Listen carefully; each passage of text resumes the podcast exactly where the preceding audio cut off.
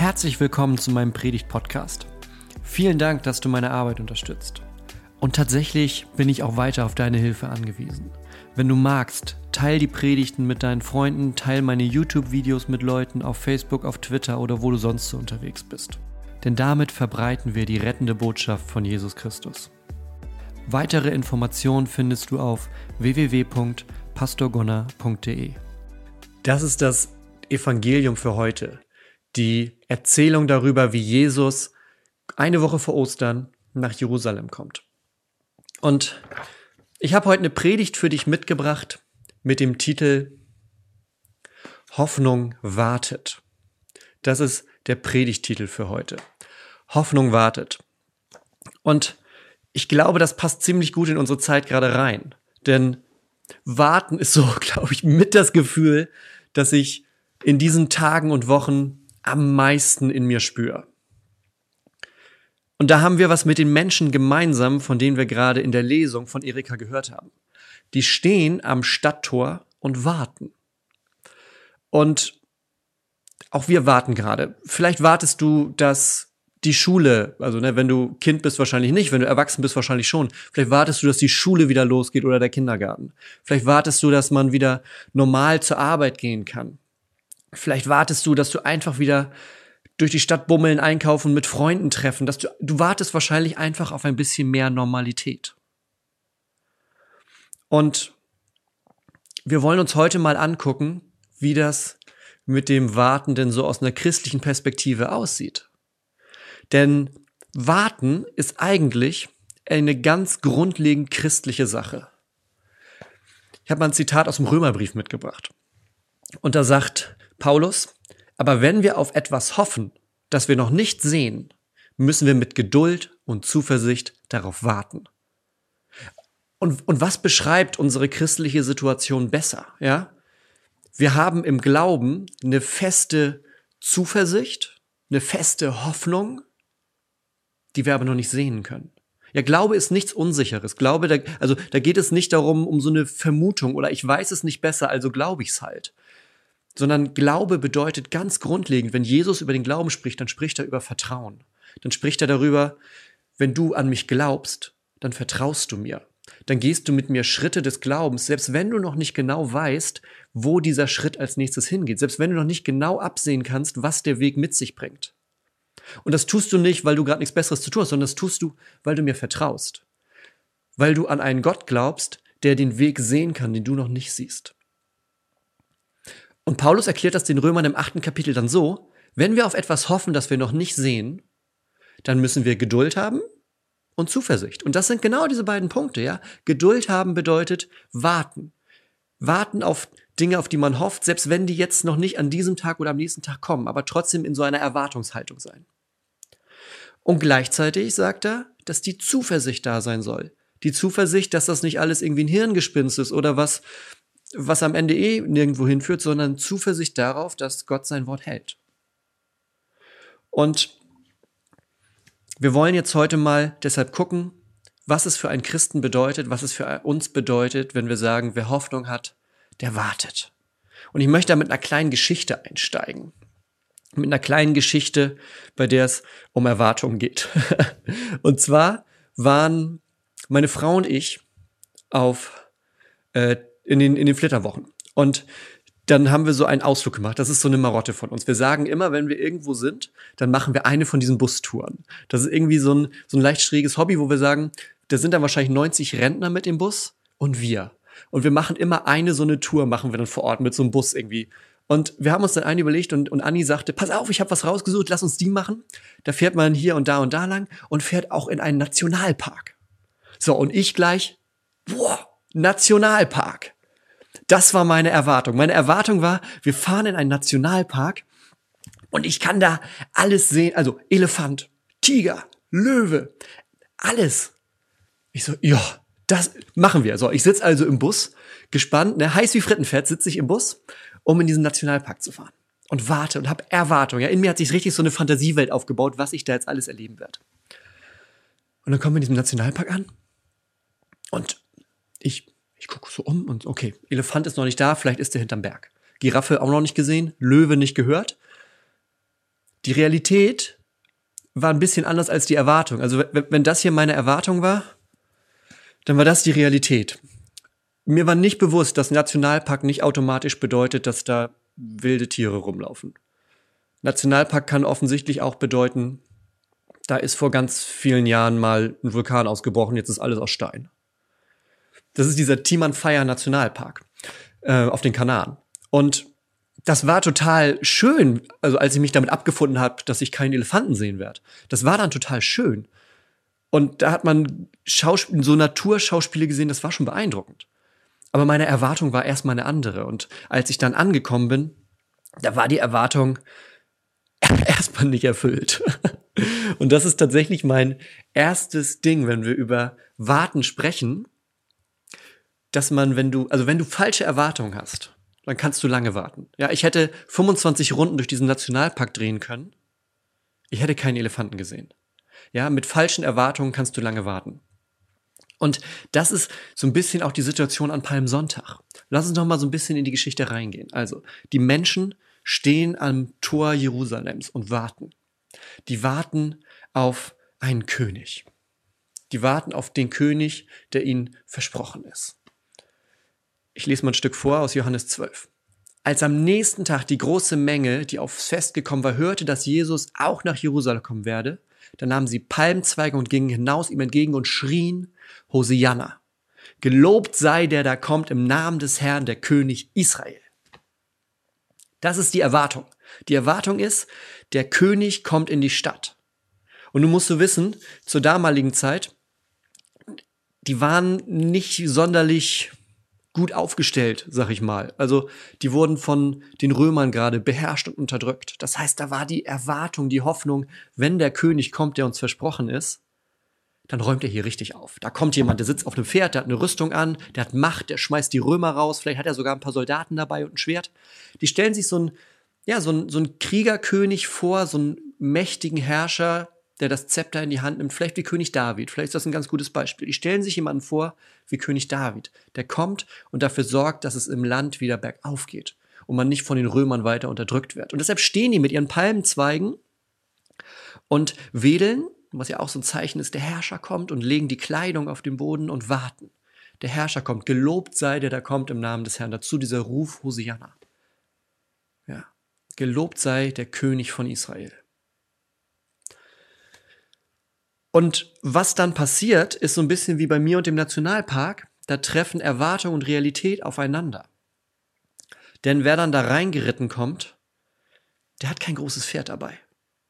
Der hat kein Schwert dabei. Der hat keine Armee dabei. Sondern da kommt Jesus ohne Rüstung auf einem Esel und statt Armee hat er zwölf Jünger dabei. Und was dann passiert, ist ein ganz wichtiger Punkt, wenn wir über Warten und Erwartung sprechen. Denn was dann passiert ist, dass die falsche Erwartung den Blick für das Wahre verstellt. Ja, also wenn du eine falsche Erwartung hast, dann verstellt das den Blick auf das Wahre, weil du so darin gefangen bist, dass du ja eigentlich was anderes erwartet hast, wie mit mir. Ich habe einen Elefant erwartet und konnte in dem ersten Moment gar nicht die Schönheit von dem Schauspiel, von diesem Naturschauspiel, von diesen ganzen versteinerten Lavawellen mit ganz vielen verschiedenen Farben und was sich da so durchzieht, das konnte ich erstmal gar nicht richtig aufnehmen, weil ich so in Gedanken war, naja, ich wollte halt eigentlich einen Elefanten sehen. So. Und selbst wenn du noch nicht in diesem Nationalpark warst, dann kennst du diese Situation vielleicht aus deinem Leben.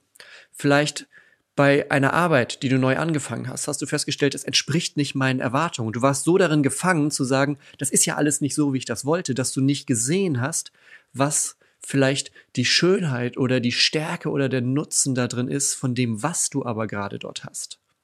Vielleicht genauso in einer Beziehung oder in einer Freundschaft, wo du über Zeit merkst, das ist ja gar nicht das, was ich davon erwartet habe. Und damit blendest du automatisch auch alles aus, was gut daran ist weil es vielleicht ein, zwei Punkte gibt, die nicht deinen Erwartungen entsprechen. Und du schmeißt alles andere in einen Topf mit hinein. Und wenn so eine Enttäuschung da ist, wenn dieses Durcheinander oder dieses Gegenüber da ist von Erwartung und Realität, dann gibt es ein, zwei Möglichkeiten, was man da machen kann. Es kann sein, dass die Enttäuschung so groß ist und dass die Versuchung da ist, einfach sich umzudrehen und zu gehen. Umdrehen und gehen. Es kann aber auch sein, dass du dazu Stück für Stück verleitet und geführt wirst, hinter die Fassade zu blicken.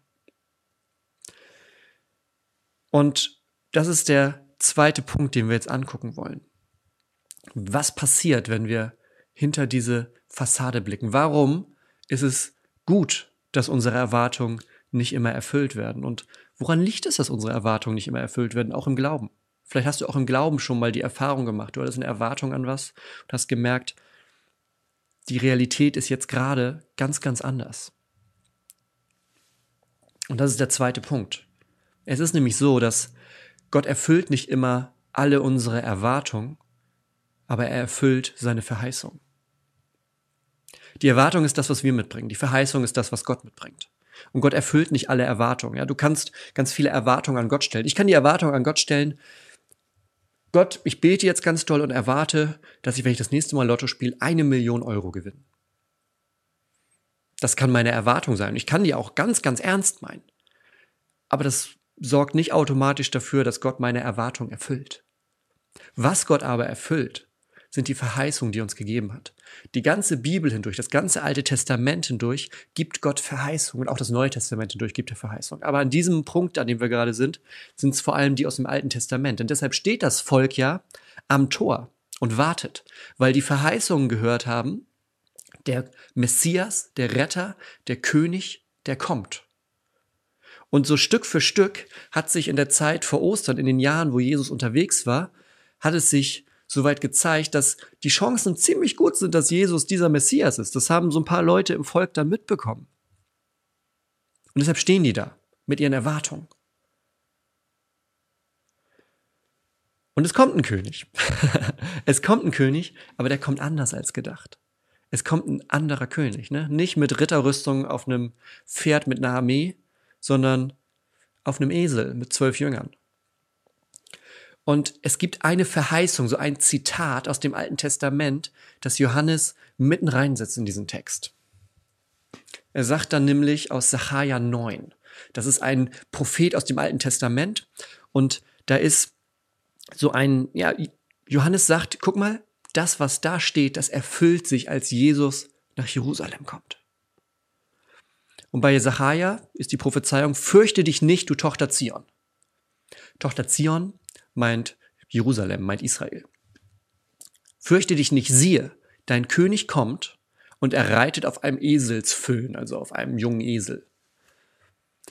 Und das ist eine, also es ist nicht die einzige, aber es gibt mehrere Prophezeiungen, Verheißungen, weshalb die Leute da jetzt stehen. Und unter anderem die, ne? du siehst, okay, da kommt ein König und der reitet auf einem Esel.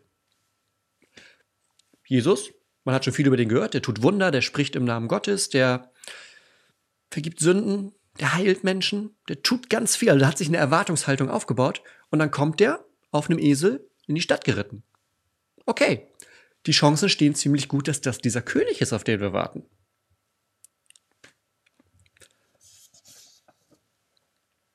Und das Ding ist, Jesus weiß ja, was er tut. Jesus weiß, was er tut. Und deshalb steht auch nicht grundlos dieser Satz damit drinne, den ich jetzt noch mal so ein bisschen entpacken möchte für uns, weil der, glaube ich, genau in diese Situation reinspricht gerade. Fürchte dich nicht. Es gibt keinen Satz, den ich in diesen Tagen und Wochen so oft mit Menschen besprochen habe, wie fürchte dich nicht. Immer wieder hat die Bibel an ganz vielen Stellen dieses ja, Gebot, diese Beruhigung, diese, diesen Zuspruch Gottes, der sagt, fürchte dich nicht. Und das sagt, ist auch der der Satz, der in der Verheißung steht, als Jesus nach Jerusalem reinreitet. Fürchte dich nicht.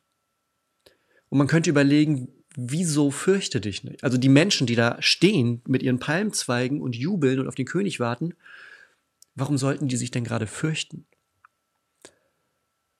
Und ich glaube, es hat damit zu tun, dass Furcht entstehen kann, wenn die Erwartung, die du an etwas hast, während du wartest, wenn die nicht erfüllt werden. Dann kann so eine Enttäuschung kann dann entstehen, aber es kann auch so ein Gefühl von Furcht entstehen. Und Jesus weiß, was er tut. Er weiß, was er tut, als er kommt. Vorher hat er immer ganz viel ja auch geheim gemacht. Das weißt du wahrscheinlich, ne? Wenn Jesus jemanden geheilt hat, dann war so ein Satz, den er ganz oft hinterher gesagt hat zu den Menschen, ja, aber sag's keinem weiter. Behalt das für dich, geh hin, sprich mit niemandem darüber, dass ich dich gerade geheilt habe. Weil Jesus wusste, der Zeitpunkt, dass der Rest des Landes und der Rest der Welt erfährt, wer ich bin, der ist jetzt noch nicht da. Jesus wusste von Anfang an, dass es auf das Kreuz hinausläuft. Jesus ist nicht überrascht vom Kreuz. Immer wieder kündigt er auch seinen Jüngern an, es kommt der Tag, da muss ich nach Jerusalem gehen und dann muss ich leiden und dann muss ich sterben und am dritten Tag werde ich auferstehen. Und das verstehen die Jünger nicht immer so ganz. Aber Jesus weiß das schon und er sagt das immer mal wieder zwischendurch. Aber er sagt auch den anderen Leuten, wenn er ein Wunder tut oder jemanden heilt, sagt das noch nicht weiter. Es ist noch nicht die Zeit gekommen, dass alle Menschen erfahren, wer ich eigentlich bin. Und jetzt kommt mit einem Mal dieser Moment. Und Jesus reitet nach Jerusalem rein und er und die Menschen geraten aneinander. Es dauert nicht einmal eine Woche. Ja, wir sind jetzt gerade am Sonntag. Das ist Palmsonntag. Das ist der Sonntag vor Karfreitag. Nächsten Freitag ist Karfreitag und wir feiern das in dieser Reihenfolge, weil das die Abfolge, die historische Abfolge der damaligen Tage ist. Jesus kommt nach Jerusalem, so wie wir das gerade gehört haben. Und es dauert nur bis zum nächsten Freitag, dass die Menschen so weit sind, dass sie rufen, kreuzige ihn. Hier rufen sie noch Hosianna und jubeln und nicht mal eine Woche später rufen sie, kreuzige ihn. Und dann gibt es keinen goldenen Thron, auf den sie ihn setzen wollen, sondern es gibt ein Kreuz, an das sie ihn hängen wollen. Es gibt keine goldene Krone, die sie ihm aufsetzen wollen, sondern es gibt eine Dornenkrone, die sie ihm aufsetzen. Nicht mal eine Woche dauert das. Weil die Erwartung enttäuscht ist, weil sie nicht einen Soldaten, einen mächtigen König wie David kriegen, sondern jemanden, der zu ihnen kommt und sagt, wie ihr das hier im Tempel macht, das ist eine Räuberhöhle, das ist es nicht wert, Gottes Haus zu sein. Und er kommt und sagt, so wie ihr Gott anbetet, das ist es nicht.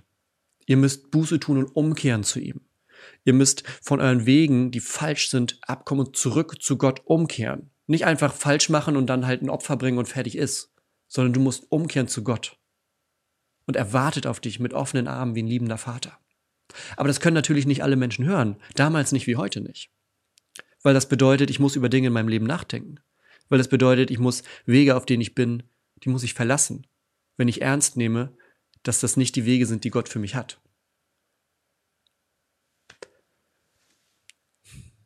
Und ich glaube, da spielt ganz stark mit rein die Frage, wann wurdest du auf diesem Weg von Gott enttäuscht? Wann wurdest du enttäuscht auf diesem Weg? Und hast gemerkt, Gott kommt, aber er kommt anders, als ich das gedacht habe. Und deshalb möchte ich dir jetzt als dritten Punkt eine Sache mitgeben, die zeigt, warum das wichtig ist, auch in den Erwartungen von Gott enttäuscht zu werden. Wir hatten jetzt schon eben, dass falsche Erwartungen dazu führen, dass wir lange warten können. Dann haben wir gehört, dass Gott nicht alle unsere Erwartungen erfüllt, aber er erfüllt seine Verheißung. Gott steht zu seinem Wort. Ja? Gott verspricht nicht was und tut es dann nicht, sondern Gott steht zu seinem Wort. Die Frage ist, was ist das, was du davon dir sozusagen dazu gedichtet hast? Was ist das, wo du eine Erwartung an Gott stellst, von der er niemals gesagt hat, dass das im Rahmen seines Planes liegt? Zu seinen Verheißungen steht er, die erfüllt er. Und jetzt kommen wir zum dritten Punkt. Wenn wir das haben, Nämlich würde Gott all deine Erwartungen erfüllen, dann hätte er keine Chance mehr, sie zu übertreffen. Ich glaube, dass ganz oft unsere Erwartungen kleiner sind als das, was kommt. Die Jünger verstehen das auch erst am Ende. Ganz oft erwarten wir Dinge und merken nicht, dass das, was Gott eigentlich geben möchte, größer ist als die Erwartung, die wir da haben. Bei den Jüngern klingt das so. Damals erkannten die Jünger noch nicht, dass sich damit, ne, also damit, dass Jesus auf dem Esel in die Stadt geritten kommt, damals erkannten die Jünger noch nicht, dass sich damit eine Weissagung erfüllte. Doch nachdem Jesus verherrlicht worden war, also nachdem er am Kreuz gestorben ist und am dritten Tag von den Toten auferstanden ist, das Grab leer war, da kommen wir Ostern zu, doch nachdem Jesus verherrlicht worden war, erinnerten sie sich daran, wie diese Schriftstelle sich vor ihren eigenen Augen erfüllt hat. Ja, die sehen das, die sind ja dabei, als Jesus kommt, aber auch die verstehen das in dem Moment noch nicht. Die brauchen diesen Moment, Jesus stirbt und erstmal ist alles vorbei. Er stirbt am Kreuz für die Sünden der Welt, schreit im letzten Moment, mein Gott, mein Gott, warum hast du mich verlassen? und trägt damit sogar die Gottverlassenheit, die wir spüren können. Selbst das spürt er in diesem Moment. Und der ganze Zorn Gottes entlädt sich. Und am dritten Tag kommt er aus dem Grab. weil der Tod besiegt ist, weil die Sünde besiegt ist, weil etwas Neues beginnt. Und nach und nach öffnet der Heilige Geist den Jüngern, was da eigentlich passiert ist. Und es dauert, bis sie merken, dass was da passiert ist, das ist die Weissagung, die erfüllt wurde. Und die ist viel, viel höher als unsere Erwartungen gewesen. Gott hat unsere Erwartungen noch übertroffen. Da war nämlich nicht einfach nur ein König, der für eine Zeit auf einem goldenen Thron saß, sondern da ist ein König gekommen, der am Kreuz war, gestorben ist, auferstanden ist, aber dann ewig regiert und nicht ein paar Tage oder ein paar Jahre auf einem goldenen Thron, sondern ewig, von Ewigkeit zu Ewigkeit regiert er. Da war ein König, der nicht nur so ein bisschen die Römer vertrieben hat, was die Erwartung war, sondern da ist ein König, der die Sünde besiegt hat, der den Tod besiegt hat. Das hätte niemals jemand damals erwartet von dem König. Ja? Wenn das der normale König gewesen wäre, der kommt und die Römer vertreibt, hätte niemand die Erwartung an ihn gehabt, okay, die Römer hast du vertrieben, jetzt bitte noch den Tod und die Sünde. Und dann kommt Jesus und sagt, ich bin, ein anderer, ich bin der König der Könige, ich bin anderer König, ich bin größerer König. Und indem ich sterbe und auferstehe, besiege ich Tod und Sünde. Und manchmal glaube ich, dass die Erwartung, die wir haben, das wegnehmen, was Gott eigentlich geben möchte, weil wir uns so daran festklammern. Und das ist meine Frage an dich heute. Was kannst du aus dieser Zeit, in der wir gerade sind, in der wir warten, in der wir hoffen, was kannst du aus dieser Zeit lernen, auch wenn deine Erwartung nicht erfüllt wird? Erwartungen sind wie so ein Nährboden des Glaubens, merke ich immer wieder und merke ich persönlich auch in dieser Zeit. Bei mir ist das gerade so zum Beispiel diese ganze Geschichte, die wir machen. Das ging relativ plötzlich los. Von einem Sonntag, wo wir Gottesdienst gefeiert haben, Anfang März, zum nächsten Sonntag, wo es auf einmal hieß, wir können die Kirche nicht mehr benutzen.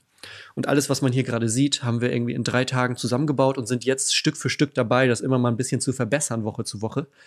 Aber wir tun das mit ganz viel Hoffnung, mit Vertrauen, dass Gott das segnet, was wir tun.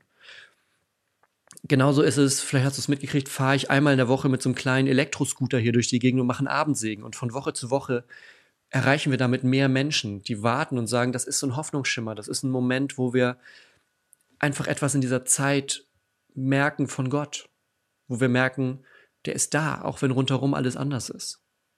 Und wir tun das einfach mit ganz viel Vertrauen auf Gott und mit ganz viel Hoffnung, ganz viel Gebet, dass wir sagen, wir wissen nicht, wie es weitergeht, aber wir vertrauen auf einen Gott, der weiß, wie es weitergeht. Deshalb möchte ich mit dem einen Punkt enden, mit der Frage, was kannst du denn von Jesus erwarten? Was ist es, wenn ne, die Menschen stehen am Tor, haben ihre Erwartungen und die werden nicht erfüllt? Die werden, schließlich werden sie sogar noch mehr als nur erfüllt. Die werden übertroffen. Aber was ist es denn, was man realistisch erwarten kann von Jesus? Es gibt so einen Moment, der das für mich nochmal deutlich macht. Johannes erwähnt ihn nicht, aber die anderen Evangelien erwähnen den dieser Esel, auf dem Jesus kommt. Ja, jetzt lass mal ein Esel ein Botschafter der Gnade für dich sein. Das ist auch wichtig. Dieser Esel, der da kommt, auf dem Jesus kommt. der, der Esel, auf dem Jesus kommt, den lässt er seine Jünger holen. Das berichten die anderen Evangelien. Da schickt er die Jünger los und sagt, geh mal da und dahin und da ist ein Esel. Und den holst du, den brauchen wir jetzt nämlich. Und die Jünger gehen los, gehen dahin, wo Jesus gesagt hat und finden da einen Esel. Nehmen den Esel mit, bringen ihn zu Jesus und dann geht diese ganze Geschichte los, die wir gerade gehört haben. Jesus wusste, dass der Esel da ist. Er wusste, wie dieser Weg funktioniert. Und Jesus weiß auch, was gerade in deinem Leben los ist. Er weiß auch, was die nächsten Punkte, Schritte, Momente in deinem Leben sind. Er weiß über deine Isolation gerade Bescheid. Er weiß vielleicht über die Quarantäne Bescheid, wenn du in Quarantäne bist. Er weiß darüber Bescheid, dass du gerade Angst hast. Er kennt deine Angst. Er kennt deine Sorgen. Das sind alles Dinge, die er aller, aller spätestens, wenn nicht in den 30 Jahren vorher, dann am Kreuz erlebt hat. Da hat er alles erlebt, was du gerade fühlen kannst. Alles, was du durchmachst, wo du dir Sorgen, Ängste, Nöte hast, wo Dinge auf deinen Schultern liegen, all das ist Jesus nicht unbekannt. Und das, was darüber noch hinausgeht, ist, dass selbst wenn du nicht weißt, wie der nächste Schritt auf diesem Weg ist, er weiß es. Jesus weiß, wie der Weg funktioniert. Und da ist die Frage, was tust du, wenn Jesus in dein Leben geritten kommt? Jubelst du und bringst deine Erwartungen und sagst hier jetzt erfüll die mal. Ich leg dir, ich leg dir im Gebet oder so, ich leg dir vor, was ich gerne hätte und du machst bitte deinen Stempel drauf. Ist das deine Erwartung an Gott? Oder freust du dich und jubelst, selbst wenn es nicht deiner Erwartung entspricht, was mit Gott in deinem Leben passiert? Denn Gott weiß mehr, als du weißt. Und für mich sind das die stärksten und überraschendsten Momente, wenn ich Erwartungen an etwas habe und Gott diese Erwartungen entweder auf eine ganz andere Art, weil er sagt, Herr Gunnar, wir machen das jetzt mal auf meine Art und nicht auf deine Art, oder sozusagen die Erwartung noch übertrifft. So wie mit ganz vielen Dingen, die wir jetzt gerade machen.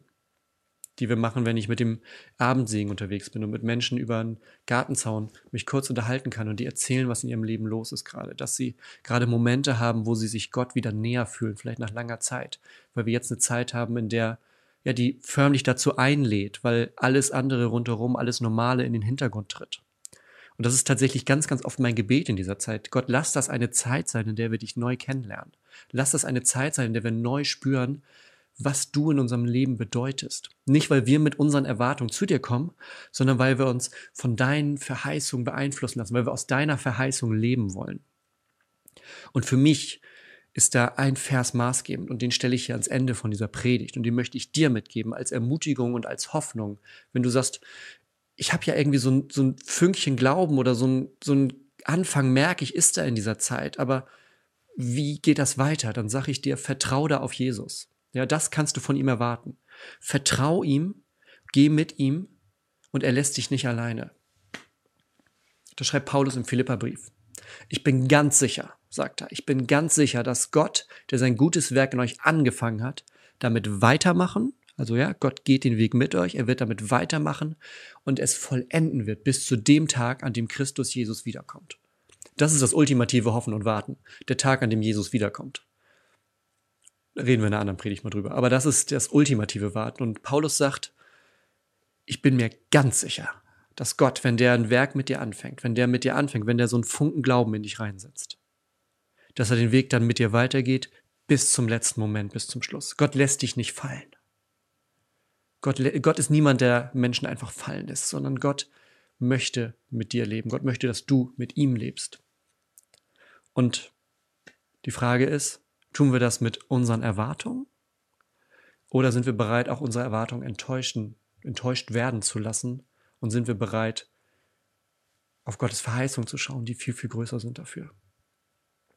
Und das werden wir jetzt über diese Woche bis Ostern hin noch an ein, zwei anderen Punkten entpacken. Aber das ist erstmal für Palmsonntag unsere Message für heute. Wir dürfen voller Hoffnung warten, weil wir einen Gott haben, der an seinen Verheißungen festhält. Lasst uns beten. Gott, wir danken dir an diesem Morgen für deine Verheißung. Wir danken dir dafür, dass du den Weg mit uns gehst. Wir danken dir, dass wir aus dir leben können. Lass das hier eine Zeit sein, in der wir dich neu kennenlernen. Lass das eine Zeit sein, in der wir neu erfahren, was es bedeutet, mit dir zu leben, auf dich zu vertrauen und in der du uns auch immer wieder überführst, dass wir zu dir zurückkehren. Das soll eine Zeit sein, in der wir umkehren. Eine Zeit, in der wir deinen Ruf hören, deine Stimme hören und zu dir kommen. Mit Gebet, vielleicht mit ersten leichten Schritten des Glaubens. Dass wir einfach sagen, Gott, ich war lange weg, aber ich merke, dein, und mein Leben ist leer ohne dich. Und lasst uns das in dieser Zeit tun, Gott. Ermutige du uns immer wieder dazu. Im Namen Jesu. Amen.